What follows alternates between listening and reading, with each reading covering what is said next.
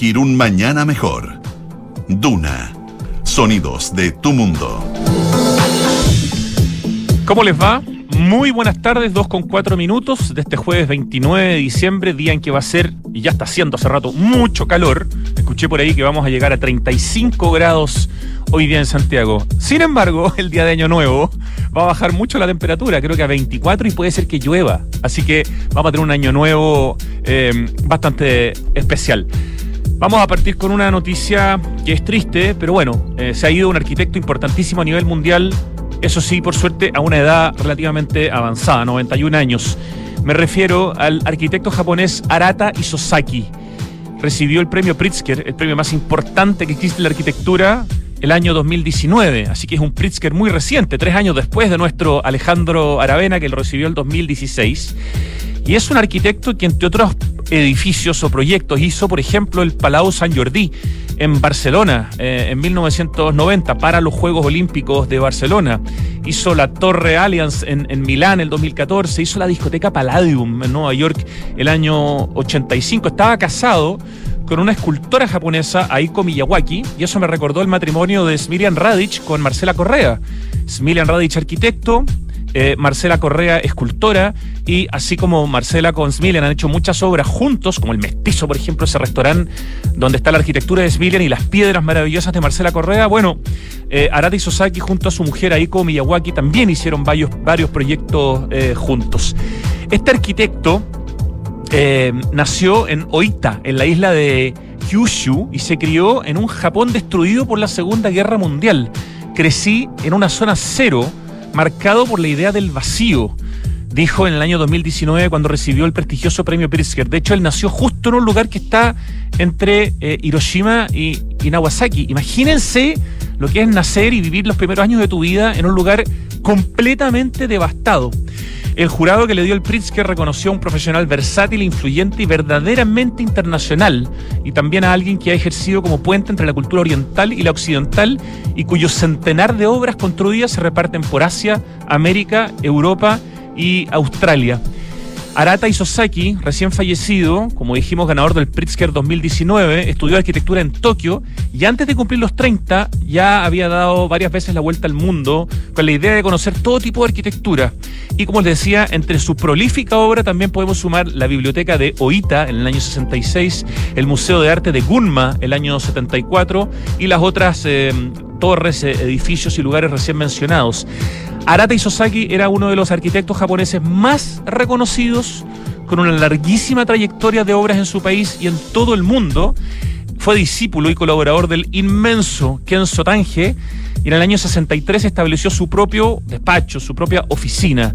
Para algunos arquitectos fue un visionario que siempre se enfrentó a su labor como arquitecto con un profundo compromiso con el arte y el espacio.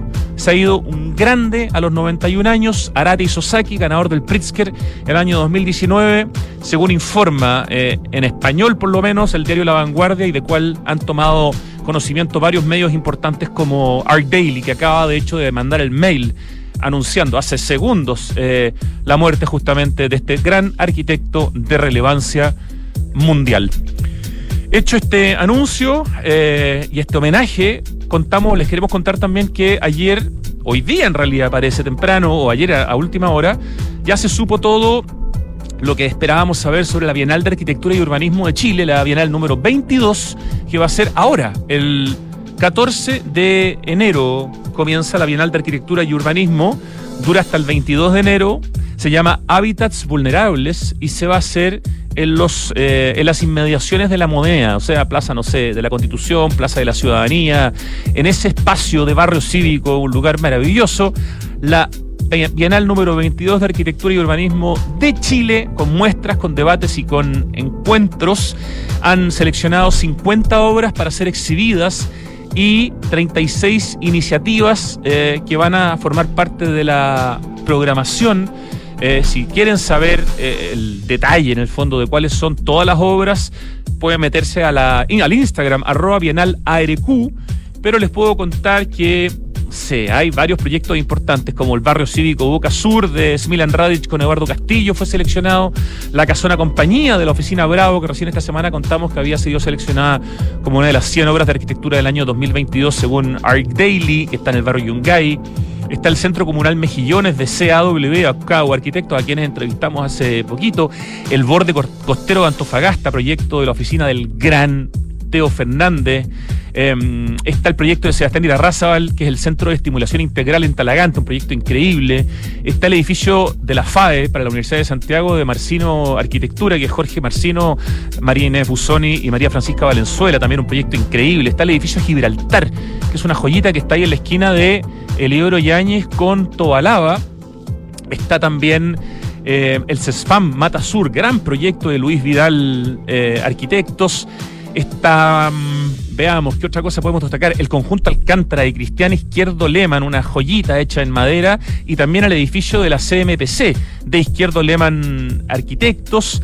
Hay varios proyectos extraordinarios, el, edificio Estación Chiloé de Ortuzar Gebauer Arquitectos, que son arquitectos que justamente tienen su oficina en, en Chiloé. Eh, Está el edificio DSEP de Gabriel Cáceres y Daniel Lazo para 8 al cubo. También los entrevistamos hace poquitito a propósito de ese edificio y otros proyectos. Está el proyecto Elemental, oficina liderada por Alejandro Aravena, que se llama CUNU, Centro Cultural Loncoche.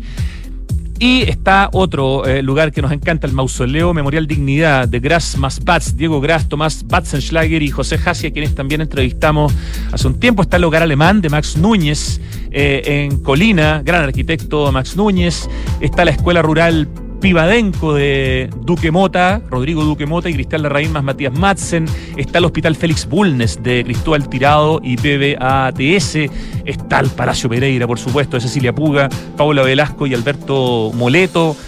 Hay un parque en nacimiento de Juan Grimm, uno de los gigantes de la arquitectura del paisaje, el Parque Caucari también de Teodoro Fernández y, eh, bueno, el Jardín Infantil Bambú, Gonzalo Mardones, con un hermoso trabajo en madera. No alcanzo a seguir contando porque son demasiados los proyectos, como les decía, 50, pero creo que va a estar bien espectacular esta Bienal de Arquitectura, que tiene muchos conversatorios también súper eh, interesantes. Uno de, ellos, de hecho, lo lidera nuestro querido panelista Pablo Altiques y que tiene que ver justamente con el tema de la vivienda social. Se llama Radiografía de dos tomas un nuevo amanecer en la comuna de Cerrillos y Bosque Hermoso en la comuna de Lampa, porque como decíamos, esta es una bienal que está absolutamente orientada hacia el tema de los hábitats vulnerables. Repito entonces, la Bienal de Arquitectura y Urbanismo de Chile, la número 22, ya tiene los resultados de la convocatoria, ya tiene fecha, parte el 14 de enero, dura hasta el 22 de enero. En las inmediaciones de la moneda hay 50 proyectos seleccionados y 36 eh, espacios para el debate y la conversación. Y finalmente, y antes de irnos a presentarles a nuestros invitados y a la música, ayer hicimos una publicación en Santiago Dicto mostrando una casa que está construyendo el destacadísimo arquitecto Tomás Villalón en Isabel la Católica, una construcción en madera preciosa, es una casa de tres pisos. Eh, y le titulamos El futuro es en madera les presentamos la casa que está construyendo el brillante arquitecto Tomás Villalón en Isabel, la Católica. Pusimos un texto del arquitecto que explica el proyecto, las fotos de, dron eh, que nos proporcionó Pablo Altí, que es la visita que hicimos. se ha generado una conversación, una discusión, también un poco una pelea, pero eh, yo diría que es interesante. Hay más de 700 comentarios en este post de una casa en madera que se está haciendo en Santiago. Eh, lo que en todo caso demuestra que hay muy poca información respecto de la arquitectura en madera en Chile y que la gente tiene unos prejuicios eh, inmensos y mucho, mucho desconocimiento de lo que es la tecnología hoy día en madera, de dónde viene esta madera, qué pasa con la madera y el fuego, qué pasa con la madera y los sismos, qué pasa con la madera y la, y la humedad. Entonces nosotros hicimos inmediatamente, cuando empezamos a ver esta conversación, otro post que es más reciente, de ayer en la tarde, sobre la conversación que tuvimos hace muy pocos días con Juan José Ugarte, que es el presidente de Corma, que es la Corporación Chilena de la Madera, donde explica en detalle todo lo que tiene que ver con la arquitectura en madera y especialmente la madera contralaminada, la madera laminada cruzada, cómo es de sustentable, cómo es renovable, por, cada árbol que se usa se planta otro, que tiene eh, la misma resistencia que el hormigón pero pesa un 30% menos, que por cada metro cúbico eh, de madera retiras una tonelada de CO2, en cambio con materiales tradicionales emites casi dos toneladas de CO2, que tiene un montaje silencioso, que es mucho más rápido. Eh, datos increíbles que nos dio en esa conversación Juan José Ugarte es que un edificio de madera de 12 pisos, como el que tienen proyectado ellos como oficina en Coyhaique, representa 47 minutos de crecimiento del bosque chileno. Y la obra gruesa de ese edificio de 12 pisos se puede hacer en 8 semanas, con más de 3.000 piezas de madera como un mecano. Otra data increíble, las 700.000 viviendas de déficit en Chile, si se hicieran en madera, representarían apenas dos meses de crecimiento del bosque chileno. Bosque que ya existe, de la industria forestal que ya existe y que va plantando un árbol por cada árbol que va eh, eliminando. Eh, además, una casa en madera, nos decía nuestro invitado esa vez, puede ahorrar 40% en calefacción en invierno y en verano. No necesita aire acondicionado, ni siquiera ventiladores si tiene ventilación cruzada. En fin, hay mucho que hablar de la madera y nos pareció bien sorprendente la conversación y la discusión que se armó ayer en el Instagram de Santiago Adicto. Ya, Hoy día tenemos como invitado, apenas volvamos de la música, al director ejecutivo del MAC, del Museo de Arte Contemporáneo, Daniel Cruz, para hablar primero de esta extraordinaria forma de empezar a cerrar los 75 años que cumple el MAC habiendo limpiado la fachada del MAC de Farque Forestal, que por lo menos hasta hace unos días estaba hermosa, inmaculada, impecable después de mucho tiempo.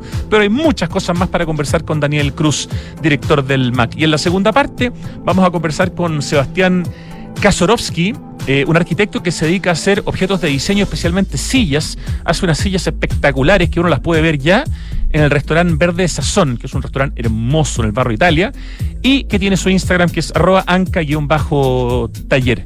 Vamos a la música, recordamos y escuchamos a la ELO, la Electric Light Orchestra con I'm Alive.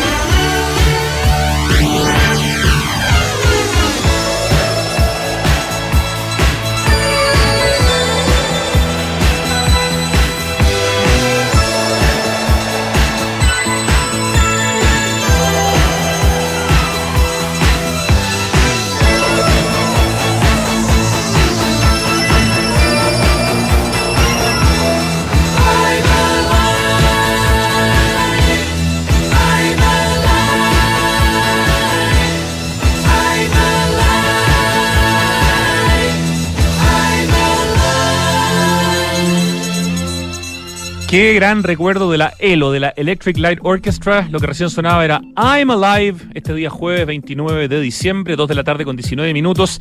Estamos en línea con el director del MAC, del Museo de Arte Contemporáneo, Daniel Cruz. Muy buenas tardes, Daniel.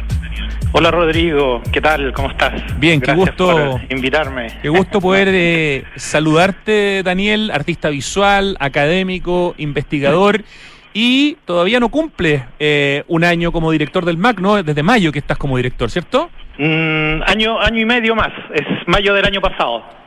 Ah, por eso, mayo del año 2021. 21. Y estamos en. Ah, perdón, estoy loquísimo. Estoy loquísimo. No sé por qué pensé que estábamos. Ya, tienes toda la razón. Llevas un año y medio. No he dicho nada. Un año siete meses, de hecho. Claro, claro. No, me estaba funcionando bien la, la neurona. Oye, Daniel, eh, estamos, bueno, no sé, sí, se, se mantendrá como estaba, pero hasta hace unos días la fachada del MAC, después de muchos años, después de mucho tiempo, apareció, después de algunos días de trabajo, absolutamente limpia, preciosa, pintada como nueva. Cuéntanos, por favor, primero de este trabajo de pintura exterior en la sede del MAC de Parque Forestal para empezar a cerrar las celebraciones del aniversario número 75 que han tenido desde el Museo de Arte Contemporáneo. Sí, por supuesto. Bueno, este es un año importante para nosotros que nos ha acompañado con muchas actividades y, pensábamos que justamente una manera de cerrar este año 75, ¿no? Era justamente recuperando la fachada y el perímetro de nuestro edificio, que, que estaba, digamos, bien a, bien a maltraer, como se dice en simple, ¿no? Sí, eh, bien a maltraer. sí, y justamente lo que comenzamos cuando yo asumí, eh, empezamos a hacer algunos estudios, recordemos que estábamos en pandemia, eh, y al retorno comenzamos a, hacer algunos estudios y análisis del mismo edificio para ver cómo podíamos recuperar, eh, después de tres años más o menos, hemos logrado ya tener la fachada de vuelta a lo que esperamos podamos mantenerlo en el tiempo, ¿no? Incluye, perdona, incluye este este trabajo, este financiamiento, esta decisión, algún tipo de mantención, porque si esto no se mantiene así y rayan un poquito y no se limpia en muy poco tiempo más, creo yo, siendo pesimista, va a volver a estar parecido a como estaba antes, ¿no? Hay que hacer ahí una pega de, de mantener, que es fundamental. Sí, no, o sea, te puedo contar que ya nos han grafiteado cinco veces desde que la aperturamos eh, de que salió, digamos, el, perímetro que eh, eh, cuidaba la pintura. Claro. y nuestra estrategia justamente es volver a pintar. O sea, estamos en una mecánica día a día. de alguna manera es un ejercicio que tenemos que estar ahí presentes y no, no dejarlo de lado. Este es un gallito que uno ve en las ciudades y uno sabe que en el fondo, si uno aplica esto en forma diaria, hay un momento en que los muchachos y muchachas que se dedican al tagueo, digamos, al bombing y a lo que sea, se cansan y, y, se van a otra parte. No es que dejen de hacerlo, pero dicen, sabéis que ya en el Mac todos los días nos borran, vámonos a otra parte. Sí, bueno, es parte del plan que tenemos para poder mantener nuestra fachada, nuestro perímetro. Eh, es una situación del día a día, como tú bien señalas. Eh, no es la única, son, son varios elementos que tenemos que estar muy atentos. Eh, pero también queremos hacer un llamado a la, a la comunidad, que nos apoyen, que nos cuiden. Eh, no solamente somos un edificio que, lo, tengo, lo tenemos a cargo, digamos, la Universidad de Chile, es un espacio patrimonial que nos pertenece a todos, que todos debemos cuidarlo, protegerlo, y tenemos que empezar a, poner también ciertos horizontes que, que, aborden esta mirada sobre la arquitectura. Bueno, tú justamente partiste el programa hablando de esto con mucho énfasis, y, y, y porque finalmente lo que hay detrás no es solamente la arquitectura, también es una identidad que nos recorre, en nuestro caso, eh, con más de 200 años ya, con un edificio maravilloso, ¿no? Y, que es monumento nacional eh, desde 1976. El hecho de que sea monumento nacional, me imagino que implicó tener que pedir varios permisos y cosas para poder hacer la pintura, pero una vez hecha la pintura, la mantención eh, eh, implica un permiso cada vez que hay que ir a pintar un, un, tag nuevo o existe en el fondo la flexibilidad para poder ir limpiando diariamente. No, porque, porque estamos ocupando las mismas estructuras que fueron planificadas con el Consejo de Monumentos Nacionales, ¿no? O sea, que no hay una, un cambio de, de, parámetros ni de elementos que tienen que ver con la misma pintura, ¿no? Eh, entonces es una mantención, esa, esa, es la mirada, no es una, una, digamos, como fue el ejercicio que se demoró un par de semanas en poder repintarlo, recomponer, eh, un trabajo que en algún momento, claro, teníamos el edificio en, en un tono medio azul grisáceo, eh, pero hubo que explicar que no es que íbamos a pintar el edificio azul grisáceo, sino que es la primera capa la que sostiene a la pintura permanente.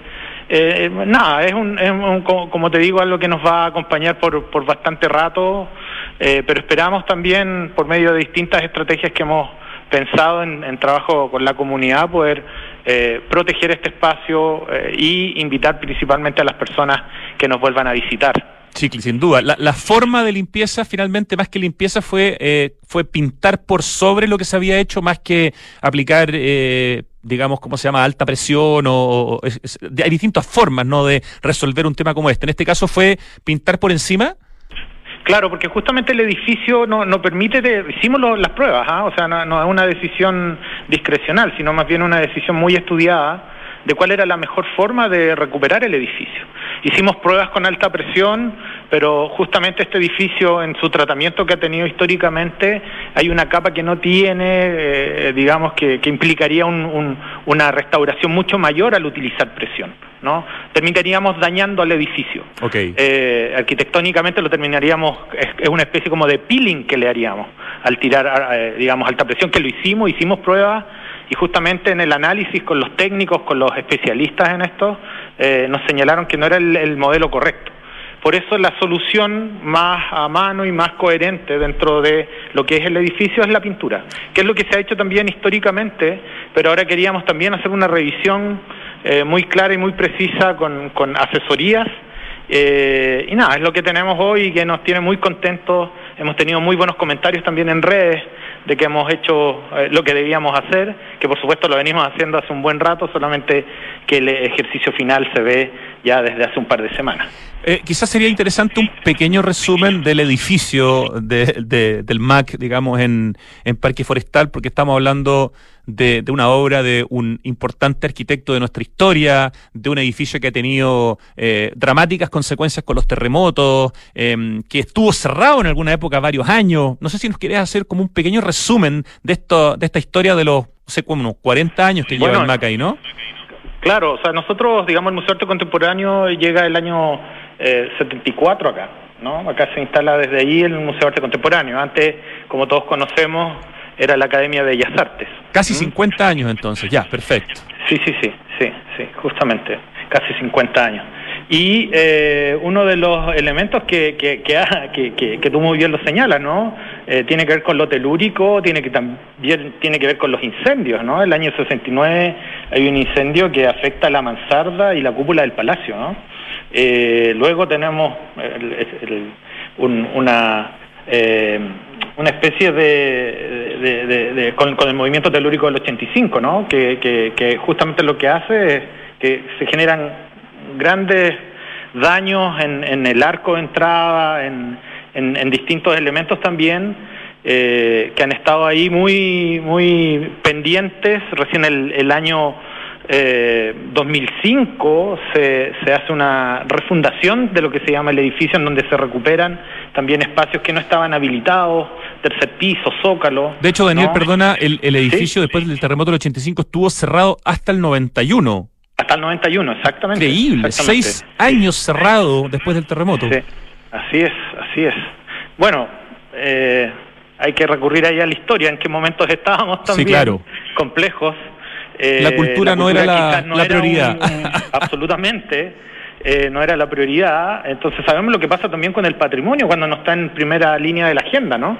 Eh, pero nada, lo, que quiero reforzar es que, claro, es un edificio que, tiene una historia telúrica donde se ha ido también recomponiendo, reconstruyendo, ampliando espacios, ¿no? Importante decir que lo que ocurre el 2005 que es cuando se reinaugura y, obtenemos ya una cantidad de metros cuadrados, más de 7.000 metros cuadrados a disposición eh, del campo cultural chileno ¿no? y, e internacional.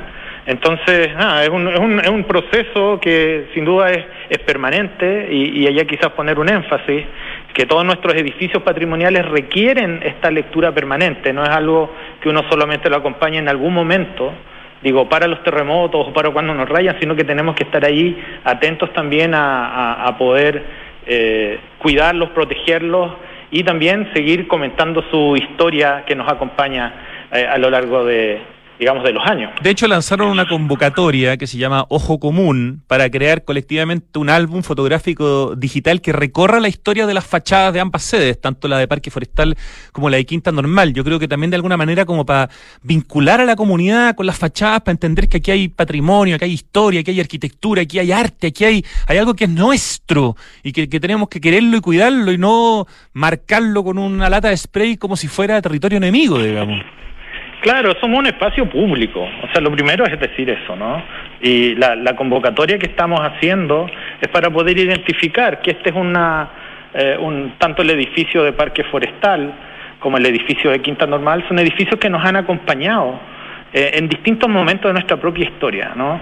Eh, es muy bonito cuando uno recurre a los álbumes familiares y, reconoce también la propia identidad ahí, ¿no? la identidad familiar. Entonces, desde ese lugar es que hemos pensado que lo fotográfico, tanto, digamos, de la última etapa, de, eh, los rayados incluso, hasta las primeras etapas cuando, cuando el museo estaba en otra condición de, perímetro también, de parque, ¿no? Nos parece muy interesante poder eh, invitar a, nuestros vecinos, pero a la ciudadanía en general también, no solamente a nuestros vecinos, digo, a poder generar este álbum comunitario, ¿no? Y de ahí es donde sale esta convocatoria que hemos abierto de Ojo Común, eh, que nos, eh, no, que busca justamente vincularnos, ¿no? justamente reunirnos en torno a nuestros dos edificios patrimoniales maravillosos, sede de, Parque Forestal como sede de Quinta Normal. Y del cual se puede saber más mirando el nuevo sitio web que está espectacular, mac.uchile.cl. Felicitaciones, porque también es un muy bonito proyecto digital la renovación del sitio web. Sí, este es un trabajo que hicimos eh, a lo largo de este año, dentro, era uno de los, de los regalos que nos hicimos, podríamos decir, ¿no? Para el año 75, que era una renovación completa de nuestro sitio web, en donde no solamente sea un lugar donde haya información disponible lo que estamos haciendo, sino también pensando que el museo hoy día, gracias a las plataformas digitales y a los medios tecnológicos, te puede acompañar a distintos lugares, ¿no? Es así como tenemos una, lanzamos la radio también del museo, Frecuencia Mac, que, hoy día alberga dos podcasts, Irrupciones y Lejos de la Superficie, que son contenidos que te pueden acompañar más allá de la visita al mismo museo, ¿no? son contenidos que te pueden acompañar en otra dinámica, trotando, o incluso en, en, un descanso para poder escuchar eh, temáticas y aspectos que están muy relacionados con lo que hacemos como museo. Y desarrollaron también Daniel Cruz, director ejecutivo del MAC, del Museo de Arte Contemporáneo, un desplegable Oye, no sé si tienes prendida la radio, porque escucho mi voz como en eco, por si acaso. Mm, no, no, Ya, entonces no importa. que me está tirando un poquito de aire. Ok, no te preocupes. Desarrollaron un desplegable que conmemora los 75 años del museo y que reúne los 75 hitos más relevantes de la historia del, del MAC. ¿Hay alguno de esos hitos que quisieras destacar que quizás nos puedan sorprender o, hacer reír o hacer llorar? No sé. bueno, lo, primero es decir que es un desplegable que estamos regalando a quienes nos visitan, es gratuito por supuesto, eh, tiene una imagen eh, por uno de sus lados desarrollado por eh, Gonzalo Díaz, Premio Nacional de Arte. Exclusivamente para esto exclusivamente para nosotros, ¿no? Lo invitamos y él accedió felizmente a, poder diseñar una imagen para celebrarnos. Eh, y por el otro lado tú te encuentras justamente con estos 75 hitos, ¿no? Eh, dentro de ellos, bueno, ¿qué, podemos eh, tomar? Lo tengo aquí en mis manos, por eso me estoy moviendo un poco.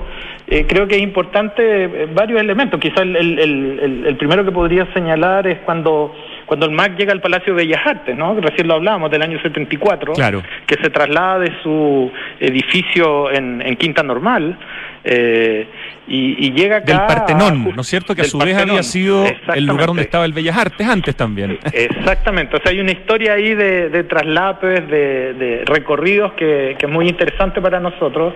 Y claro, porque se traslada acá a un edificio que, de alguna manera eh, fuertemente tenía el énfasis del programa de la educación, ¿no? O sea, era la Academia de Bellas Artes. Eh, era donde se estudiaban las bellas artes de la época. Y llega acá el año 74, y, y, me parece muy importante también decir que el próximo año tenemos una exposición que inauguramos en marzo, que justamente es la última generación que entró a, a nuestro edificio a estudiar, ¿no? Eh, es el último grupo de estudiantes que alcanzaron a, tocar este edificio como, como un lugar de la práctica, de, digamos, de, la enseñanza y de la educación de las bellas, artes, ¿no? Eh, Entonces hay, hay una historia ahí también que, nosotros estamos tratando de tejer. Eh, bueno, hablamos de la restauración también del edificio. Eh, quizás otro elemento que a mí me gustaría destacar de, todo esto es la fototeca, ¿no? que, que, es algo que también es muy importante para nosotros como museo. el año 76, y vamos para allá también a cumplir 50 años, gracias a, la iniciativa de Bob Borovich, ¿no? un fotógrafo, muy importante de la época, eh, maestro, digamos, de la fotografía en la Escuela de Bellas Artes, quien también irradió hacia la escuela, digamos, de lo que hoy día es la enseñanza de la fotografía en la Universidad de Chile. Él hace una donación y junta, junto con algunos colegas fotógrafos conforman el primer hito fundacional de la fototeca. ¿no? Estamos hablando de casi 50 años atrás, por lo tanto hay una mirada ahí también que nos convoca a, pensar eh, que esta mirada sobre lo fotográfico ya estaba teniendo también una pregunta sobre la relación con la práctica artística, la relación con, el futuro de la, digamos, de la cultura visual, ¿no? Eh, y me interesa ese hito porque también es algo que estamos observando. Eh, hemos tenido bastantes muestras también sobre lo fotográfico. Tuvimos a Álvaro Jope este año, eh, gran fotógrafo también, con, su muestra que, que nos acompañó en el segundo periodo. Eh, Daniel, perdona, y ese desplegable tú dices que lo están regalando físicamente en ambas eh, en ambas sedes. En ambas sedes. Ya, excelente. Vamos a ir a buscar uno porque me parece que es un material de colección importante que hay que tener. Sí, sin duda. Oye, eh, bueno, la gente entonces cuando vaya al MAC de Parque Forestal primero se va a encontrar con una fachada que lo va a sorprender por lo limpia y una vez que entre se va a encontrar con seis muestras que están desde noviembre que duran hasta el 21 de enero y lo mismo pasa en Quinta normal, también están creo que con seis o no sé, cinco, siete muestras. Hay una cantidad de muestras que están haciendo ustedes bien increíble desde que en el fondo partiste con tu administración, Daniel. Sí, sí, bueno, este año vamos, vamos a cumplir 40 eh, muestras, 40 exhibiciones. ¿No? Es un, es un número que cuando lo analizamos internamente con el equipo decimos, ¿qué estamos haciendo? ¿no? Eh, y con algunas muy recordadas como la de Norton Massa con ese vehículo policial colgando desde el techo. Sí, sí, sí. Bueno, no, estaba colgando, ¿ah? hasta hay que decir que estaba incrustado en el suelo. Es verdad, es verdad, eh, pero uno, una, estrategia visual. Sentía que colgaba, eso quise decir, ¿no? Sí, sí, sí, levitaba. Levitaba, levitaba eso. Eh, claro, eh, y, nos han acompañado esta muestra. Ahora justamente en Parque Forestal tenemos una muestra muy importante de, los... Eh, Chile ha estado enviando durante los últimos cinco años artistas al Festival Arts Electrónica de Austria, ¿no? Y hemos hecho una revisión de estos cinco años y hay una muestra que justamente está orientada al análisis y al estudio de, qué han sido estos envíos, ¿no? ¿Cuál es la relación entre arte, ciencia y tecnología, arte contemporáneo, vinculado, digamos, a estas relaciones también de lo tecnológico? La muestra del cielo al agua y lo que está en el centro, ¿no? Eh, es una muestra que fue curada eh, por Valentina Montero y José Luis Contreras, quienes eh, han desarrollado un estudio, digamos, de estos más de veintitantos proyectos que fueron, eh, y estamos exhibiendo 15, 15 obras, ¿no? que justamente eh, recogen una cantidad de artistas que están en esta vinculación con el territorio, con eh, las tecnologías, pero también con una mirada muy local, ¿no? desde lo local, digo yo, hacia lo global, haciendo un vínculo también entre Chile y Austria. Eso en Parque Forestal, ¿cierto? Esto es Parque Forestal. Ah, hay una hay una muestra también de Demian Schoff que me parece muy interesante, hechizas, porque tiene no sé qué cantidad de armas ilegales que se usaron para esta muestra. Sí, son más de 1.300 armas ilegales que Demian eh, recolectó a partir de visita a, penitenciarios de, de, Santiago, a cárceles, digamos. Es una muestra que ha tenido también mucha controversia. Eh, y es una muestra que, que, tiene un impacto muy muy muy total digo no eh, cuando tú te enfrentas a esto primero no, no ves las armas no te encuentras con un, una urdimbre un tejido que, que, te lleva. En mi caso me pasó que me, me fui un poquito hacia lo precolombino hacia lo más rudimentario en términos de la práctica y cuando tú te empiezas a acercar bueno empieza a aparecer este factor de esta arma bélica construida no eh, para justamente, a partir de desechos, a partir de, elementos hechizos, eh, que, que, nada, son, es muy violento también, ¿no? O sea, es una, es una muestra también que no, nos hace eh, meditar bastante sobre la relación del arte también significando objetos eh, que muchas veces están ahí, pero claro, en la acumulación, en la modularidad, aparecen con otro sentido, ¿no? Es interesantísimo, me, parece el trabajo de, de Demian Schoff. Y también... No, Demian es un artista muy muy profundo, con mucha complejidad en sus análisis. Para nosotros estamos muy contentos que, haya podido desarrollar esta muestra acá. Me llama la atención Daniel Cruz, director eh, ejecutivo del MAC, que en, en Quinta Normal eh, están mostrando dos obras de Alejandro de Mono González que están restaurando. Yo soy un gran admirador del Mono González, eh, pero me, me llama la atención que mostrar un proceso de restauración de un artista que está primero vivito y coleando, que si uno va el fin de semana al Persa Bio, Bio puede ir a comprarle un, grabado, digamos, a él mismo. Eh, me, me, me, provoca la idea de, preguntar por qué se elige a Mono González como el artista del cual se está mostrando la restauración de sus trabajos y no a alguien más más anterior, más antiguo, más desaparecido? ¿Por qué alguien que está tan presente?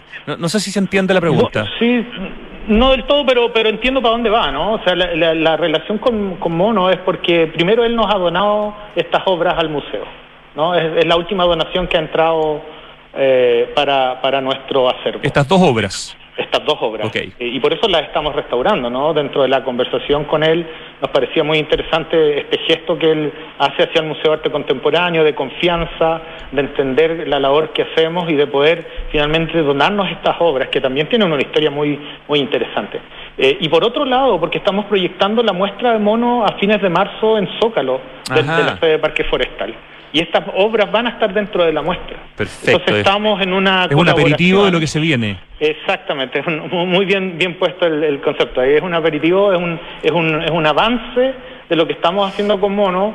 Eh, queremos también hacer una una eh, vamos a tener un taller con él ahora en, en, enero. Estamos cerrando la fecha porque teníamos una fecha programada y, y tuvimos que modificarla por diversas razones.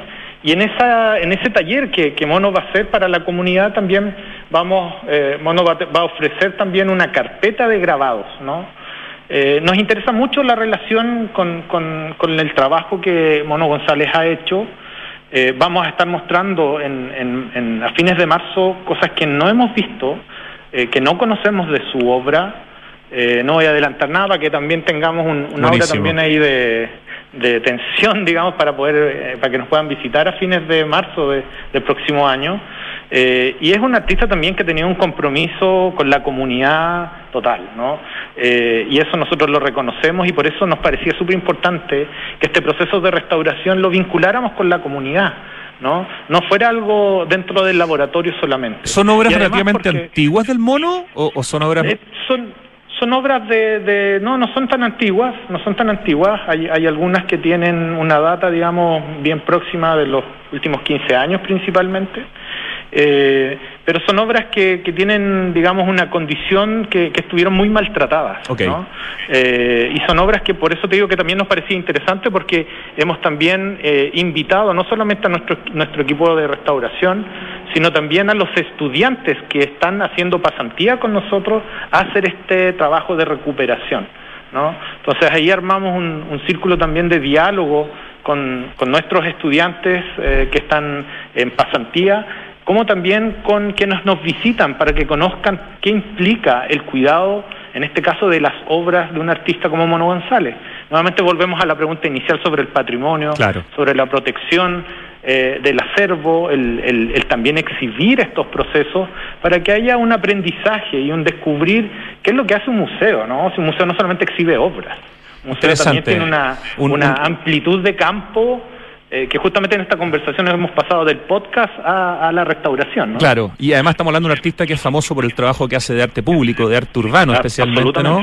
Y se vincula y podríamos dar la vuelta y decir, la fachada del MAC hoy día está recuperada de eh, personas que a veces ensayan de esa manera para algún día llegar a ser eh, artista. Daniel, también están exhibiendo una obra de Mata, eh, como parte del circuito Mata Cultural que hoy día incluye hitos que están en, en el MAC de Parque Forestal, en el Palacio de la Moneda, en el Metro de Santiago, en la Estación Quinta Normal y en el MAVI UC. Eh, ¿qué, obra en particular es? Sí, nosotros, bueno, esto, esto concluyó porque hicimos un, proyecto muy bonito que va a continuar. Esto es los noviembres de Mata, le estamos llamando. Ah, ok.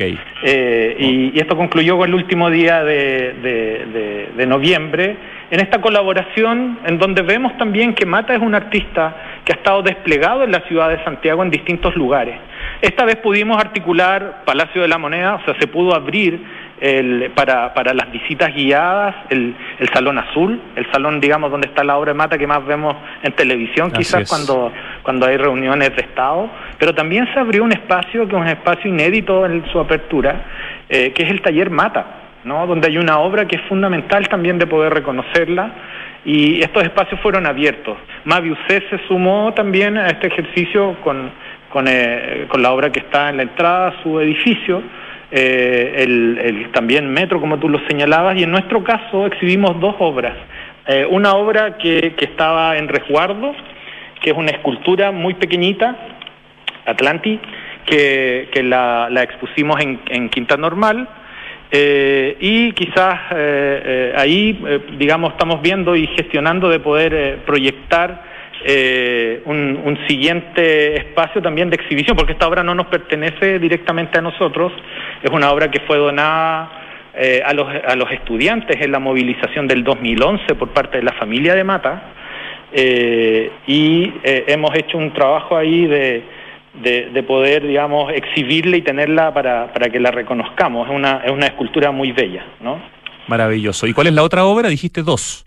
Eh, sí, la otra, bueno, es la, es, la obra... Eh, ay, se me fue el nombre ahora. Eh, se me fue, se me fue, pero te, lo digo inmediatamente. La obra, digamos... Eh, ¿Pero qué es? ¿Un, un óleo? Un, sí, es una pintura en el fondo. sí, es una pintura que, que, que, que es, digamos, una de las obras más, más, más grandes que nosotros tenemos de exhibición también. Eh, Sí, se me fue el nombre ahora. No importa, cuando te acuerdes, da lo mismo, no tiene importancia. Lo importante es que han, sido parte de este, de este homenaje al gran Roberto Mata. Eh, finalmente, los horarios y los días en que está están abiertos, digamos, las dos, los dos espacios de, de MAC. Entiendo que domingo y lunes son los días que no se abre, ¿no? Sí, justamente, domingo y lunes tenemos cerrado, estamos abiertos de martes a sábado de 11 a 17.30. Perfecto, gratis, eh, gran panorama, con muchas exhibiciones nuevas. Eh, ¿En febrero abren o cierran la, No, febrero, bueno, nosotros estamos adscritos a, la Universidad de Chile. Claro. Eh, por lo tanto, cerramos, ¿no? Ya.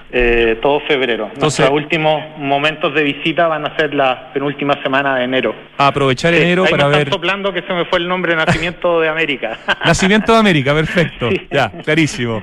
Ya Daniel Cruz, director ejecutivo del MAC, felicitaciones entonces por este aniversario número 75 del MAC, por haber pintado la fachada, digamos, por haberla limpiado, ¿no? Y porque la sigan manteniendo así, y por todas las demás cosas que conversamos. Daniel, un abrazo aquí desde Santiago de Dicto en Radio Duna. Para ti. Gracias por invitarme. Chao, chao, Daniel. Nos vamos al corte. Volvemos en segundos para conversar con un arquitecto que se dedicó al diseño industrial y está haciendo mobiliario y objetos de diseño muy interesantes, unas sillas preciosas. Ya van a saber de qué se trata el trabajo de Sebastián Kazorovsky.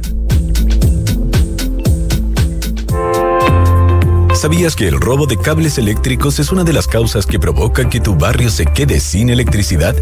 Es un delito que pone en serio riesgo la vida de las personas que lo cometen, la de los técnicos que realizan los mantenimientos y también de los vecinos y la comunidad que utiliza el espacio público. Ayúdanos a cuidarte. Denuncia este delito de manera anónima al 600-696-0000. En el Edificio Lift de Inmobiliaria Hexacón. Es un espacio para vivir en la mejor ubicación de Vitacura, en un barrio tradicional, a pasos de todo lo que necesitas. Vive conectado con el diseño y la ciudad, en departamentos de dos y tres dormitorios. Un proyecto donde la arquitectura está concebida desde el atrio principal, lo que define un estándar residencial superior. Conoce más en www.exacon.cl.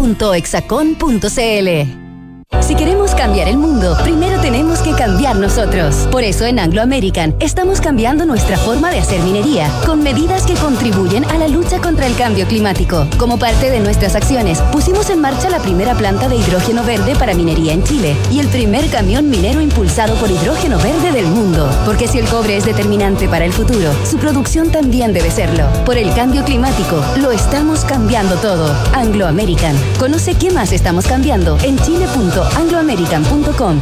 Un buen plan es el que cruza fronteras y una buena señal es la que te mantiene conectado cuando más lo necesitas. Por eso con Entel extendimos esta gran oferta. Aprovecha planes libres y libres roaming con un 50% de descuento. No te pierdas esta oferta, solo por pocos días. Encuéntranos en tiendas y en entel.cl. Entel, contigo en todas. 1710 1711. 1712, nuevos árboles plantados. Nuestro compromiso sigue creciendo. Por cada híbrido Toyota que recorra las calles, plantaremos un árbol nativo, que junto a más de 1.700 árboles ya plantados, darán vida al gran bosque Toyota en el sur de Chile. Iniciativa que ayudará a cuidar del medio ambiente y reducir la huella de carbono. Conoce más en bosque.toyota.cl. Papá, en las noticias dicen que este año hubo más lluvia y nieve que otros años. Sí, Benjita, pero aún tenemos sequía. Papá, ¿por qué se ha llovido más?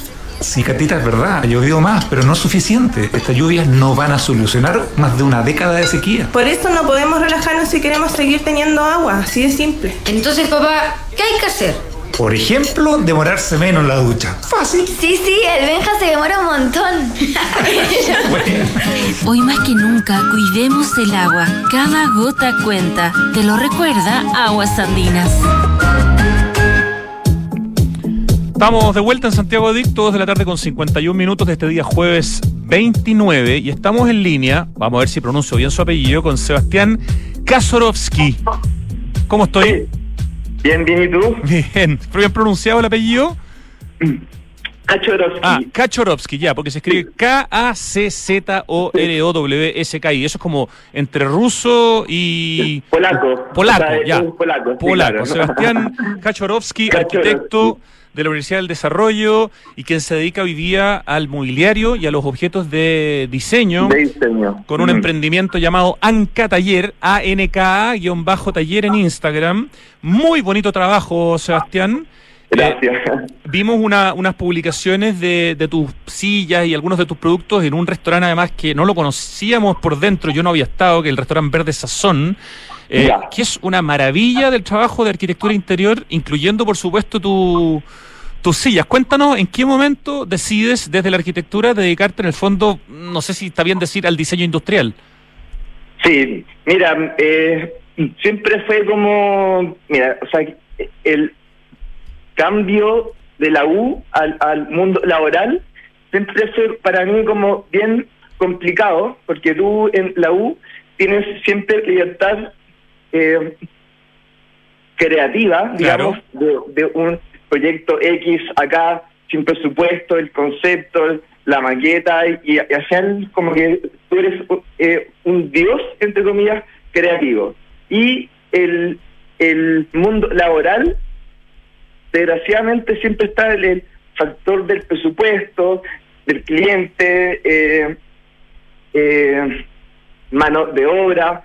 Entonces, como que siempre baja, digamos, según 10, 20%, 40%, de repente, y hasta un 90% tu libertad creativa. Ah, Entonces, sí, pues, y el mueble, el, el mueble en sí, o el objeto, eh, al final tú puedes volarte, entre comillas. ¿sabes? Al final, mientras más loco sea tu, tu silla, tu mesa, tu, tu estante, la gente dice, oh, wow, ¿qué es esto? Y al final es un poco más llegado, digamos, al arte eh, en, en, en ciertos aspectos, pero también eh, tiene el lado funcional del diseño. Entonces, por ahí fue cuando en verdad dije, chuta, estoy medio eh, trabajando como arquitecto, haciendo remodelaciones, haciendo cocinas y todo el tema, y está que en verdad como que siento que puedo dar más. Ese cuando eh, eh, eh, partí con la silla eh, Mudra. Oye, ¿y cuándo, como- ¿cuándo partiste sí. ya con el proyecto y, dedicado, digamos, full a, a Anca Taller, Sebastián? Sí, mira, eh, full, full, full, esto partió, digamos, como en marzo del 2021, creo. Ah, ya, hace poquito, Sí. ok. Sí, sí, ¿cachai? Y, y partimos en verdad viola, o sea, como vendiendo pocas cosas, pero, pero sabía que igual como que el nicho eh, eh, estaba igual presente. Y hoy en día, ya después del proyecto este del eh, restaurante, más, más cosas que, eh, que me han comprado, más, más clientes también en más tiendas, es, es mucho más eh, como factible poder vivir de esto. Vamos a repetir tu, tu cuenta de Instagram, arroba anca-taller, A-N-K-A-taller, eh, mobiliario y objetos de diseño. Sebastián, cuando uno mira un poco en la historia de los últimos, qué sé yo, 50 años en Chile, eh, hay una cantidad importante de arquitectos y diseñadores que se han dedicado a las sillas. Tenemos grandes eh, ejemplos de diseñadores, muchas veces como digo arquitectos, que han hecho sillas espectaculares que son parte ya de nuestra identidad, o sea, desde la silla Valdés, que debe ser la más famosa de Mm. todas, por las sillas que hacía Jaime Garretón con su marca Singal, o las sillas de Juan Ignacio Baixas, o las sillas de Jorge. Elton, o las sillas de, incluso mucho más contemporáneas, de, de, de Elton Lenis, de Luis Izquierdo, de Sebastián Errázuriz. Hay un, hay un mundo ahí, hay una, podríamos decir, una cierta tradición de arquitectos eh, que se meten a veces en paralelo a su trabajo como arquitectos en el mundo del diseño o que deciden dedicarse, digamos, a eso. ¿Es, parte un poco también de tu inspiración? Mira, eh, eh, eh, para mí, caché que el- la silla es, es como el objeto más complicado de diseño que hay. Absolutamente, sí. O sea, al final, el nivel de competición mundial es increíble. O sea, llegar con un tipo de silla tuya, eh, 100% creativa y original, es, es lo más complicado. Y, y- y perdón, déjame sumarte una cosa. Y que sea cómoda cuando te sientas, porque a veces te tocan sillas de diseñadores eh, y resulta que es preciosa la silla, pero te sientas y puede ser una silla muy cómoda. Entonces está el desafío de hacer algo creativo, diferente, artístico, pero también có- cómodo, ergonómico, no sé, que, que sea rico sentarse, digamos, y no sea solo Sí, para mirarlo, sí. ¿no? No, mira, se- es súper, súper complejo y, y, yo creo que como arquitecto también es interesante porque son muchas variables. O sea, el, el, tema del peso, el tema comodidad, es a lo mejor lo mismo que el tema de, levantar, no sé, eh, una casa y que, que, soporte la casa con las vigas, que tenga buena luz, que sea cómoda. Entonces, como la silla también tiene el, eh, conceptos, varios conceptos que a lo mejor se reflejan a eh, eh, eh, eh, una obra, por ejemplo, o construir un refugio, lo que sea, pero al final es, yo creo que el aspecto como eh, de estructura que, que refleja eh, mi lado como arquitecto y también eh, eh, también creo que a muchos colegas míos también les gusta el, el cuento por eso mismo, así que... así que Sebastián, se ¿y- ¿y entiende, cuántos modelos de sillas y veo también de banquetas muy bonitas han desarrollado hasta ahora, has desarrollado hasta ahora en, en este proyecto Anca-taller? Hay, hay como un modelo que debe ser como el, el modelo fuerte, pero creo que hay más de uno, digamos, ¿no? Eh, sí, mira, son dos patentes de, de, diseño que saqué yo, que es la mudra y la pliego. O sea, que es una en fierro y la otra en madera. Y, son como las dos sillas que tengo 100% como en venta.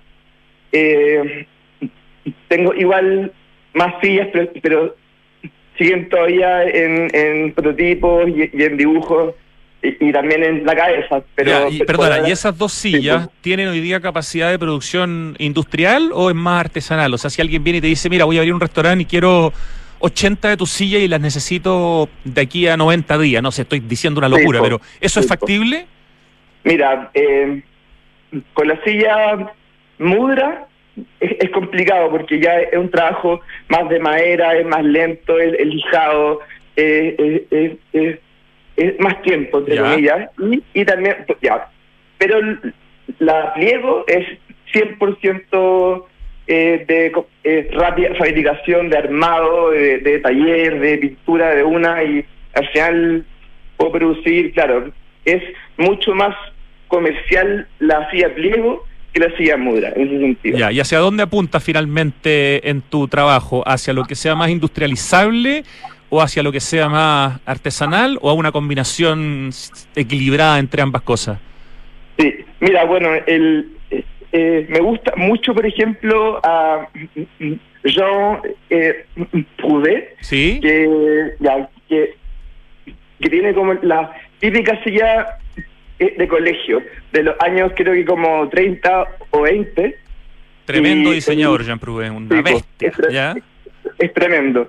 Y, y, y su discurso siempre fue como eh, producir en masa, o sea, como que... De hecho, como mira, el arquitecto que soñó con ser Henry Ford, el Henry Ford de los muebles, en el fondo. O sea, no, no puede Claro. ser más bien. Estoy leyendo un título del diario del, del país. O sea, claramente quería diseño industrial, industrial, industrial. De la vivienda, perdón. El arquitecto que soñó con ser el Henry Ford de la vivienda. Ahí. Sí, de la vivienda, tal cual. Sí, sí. tal cual. Sí. Ya, Sí, fantástico. pues, y, y el, el plan es como, es claro, o sea, si, si, si es que yo, por ejemplo, logro bajar, no sé, mis costos y, y subir más la, la producción y todo, quiero que sea un eh, objeto como, como, digamos, común y para todo el mundo y no llegar solamente a gente que que quiera la joyita y, y para la casa y- y, La y democratización de la use, claro. Por Sebastián Kaczorowski de Anca-Taller. Sebastián, se nos fue el tiempo, ya son las 3 de la tarde. Ah, mira, Pero buena. te aprovecho de felicitar por tu trabajo, por el interiorismo, además que en el que trabajaste junto al estudio Well para el restaurante Verde Sí, Sazón, sí, sí, ¿cierto? Well, y por tu precioso trabajo con las sillas. Así que muchas gracias por esta conversación, felicitaciones y que te vaya espectacular. Muchas gracias, mucho gusto también. Así que ahí nos vemos. Chao. Un abrazo, Sebastián. Vamos al acertijo musical en Santiago Adicto. Oye, brindemos por la capital, nos dicen en Open Kennedy y particularmente en Santiago Open Gourmet, porque desde hoy Santiago Open Gourmet tiene patente del cole. ¡Yupi! Son 12 restaurantes y ahora tienen patente de alcohol. Así que ahora, si todavía no habías ido, ya llegó el momento. Ven a disfrutar junto a tus amigos y amigas de la variedad de cartas de tragos que cada restaurante tiene para ti. SOG, Santiago Open Gourmet, capital de los sabores, exclusivo en Open Kennedy. Este viernes vamos a estar transmitiendo desde Santiago Open Gourmet. De hecho, para estar celebrando esta patente de alcoholes que llegó a Open Kennedy. Oye, hace años que no teníamos algo de lluvia y un poco de nieve en Santiago, pero no hay que engañarse. Esta noticia no soluciona más de una década de sequía. La crisis hídrica continúa. Por eso, para que sigamos teniendo agua, usémosla en forma responsable. Por ejemplo, cuando laves tu auto, usa baldes. No vayas a usar la manguera, por favor. Cuidemos el agua, cada gota cuenta, te lo recuerda Aguas Andinas. Y te cuento que la campaña Reutiliza por Chile, liderada por Entel, junto a Caiclos y al Centro Inclusivo de Reciclaje, terminó su recorrido por Chile recuperando más de 9.000 aparatos electrónicos en desuso y eso permitió, entre otras cosas, donar más de 1.100 equipos reacondicionados a estudiantes en contextos de vulnerabilidad. Preciosa campaña Reutiliza por Chile, liderada por Entel. Te cuento que en Anglo American están cambiando su forma de hacer minería luchando contra el cambio climático. ¿Sabías que la electricidad que consumen sus operaciones proviene de fuentes 100% renovables? Anglo American, por el cambio climático lo estamos cambiando todo. Más información en chile.angloamerican.com. Oye, esta canción me suena mucho, pero no tengo idea todavía qué es. Con Wave, ¿cierto? Mm. Smart Invest de Inmobiliaria Hexacón es lo mejor que le podría pasar a tus ahorros, ya que te permite invertir con múltiples beneficios en departamentos con gran plusvalía. Compra flexible y con descuento financiero en www.hexacon.cl. Hexacón, la inmobiliaria del Smart Living, una inmobiliaria que se interesa, que conversa, que se vincula con la ciudad. ¿Sabías que por cada híbrido Toyota que recorre las calles, Toyota planta un árbol para ayudar a reducir la huella de carbono y lo hace en alianza con la Fundación Reforestemos? Tienes que conocer más de esta iniciativa, es muy bonita, se llama Bosque Toyota y la puedes eh, conocer en profundidad en bosque.toyota.cl. Les cuento que en Enel buscan cuidarte y mantener tu suministro continuo. Por eso, si sabes de hurto de cables que haya generado corte de electricidad en tu barrio, por favor, denúncialo de manera anónima. Digo yo el por favor, ¿ah? 600-696-0000. Ayúdanos a evitar esta práctica ilegal y a mantenernos seguros. Enel está en Santiago Adicto. Ya, dame una pista, Ricardo, porque yo sé que esta canción la conozco, pero ¿canta un grupo o un solista? Una banda. ¿Cuántas palabras tiene la banda? Cuatro. Incluye un de, así como The Romantics, ya, de algo. De y tres. ¿Perdón? Ah, la tiene al medio de las D. Ya. em, ok, es como Echo and the Bunnymen, una cosa así. Eso es, ¿no es cierto? Bien, mi chica. Echo and the Bunnymen.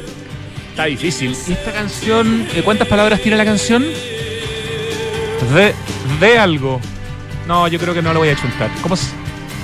The Killing Moon, sí, pues sí, el clásico de and the Bunnymen. ¿Qué nota, Ricardo? Un cuatrito con Echo and the Bunnymen y la canción The Killing Moon. Termina Santiago Adicto. Gracias Richie querido, gracias Lucho Cruz en el streaming, gracias al equipo digital de Radio Duna, a Francesca Ravisa en la producción y a Pitu Rodríguez en la dirección de Radio Duna. Ahora llega Tardes Duna, un abrazo para ustedes que nos estuvieron escuchando y nos encontramos mañana.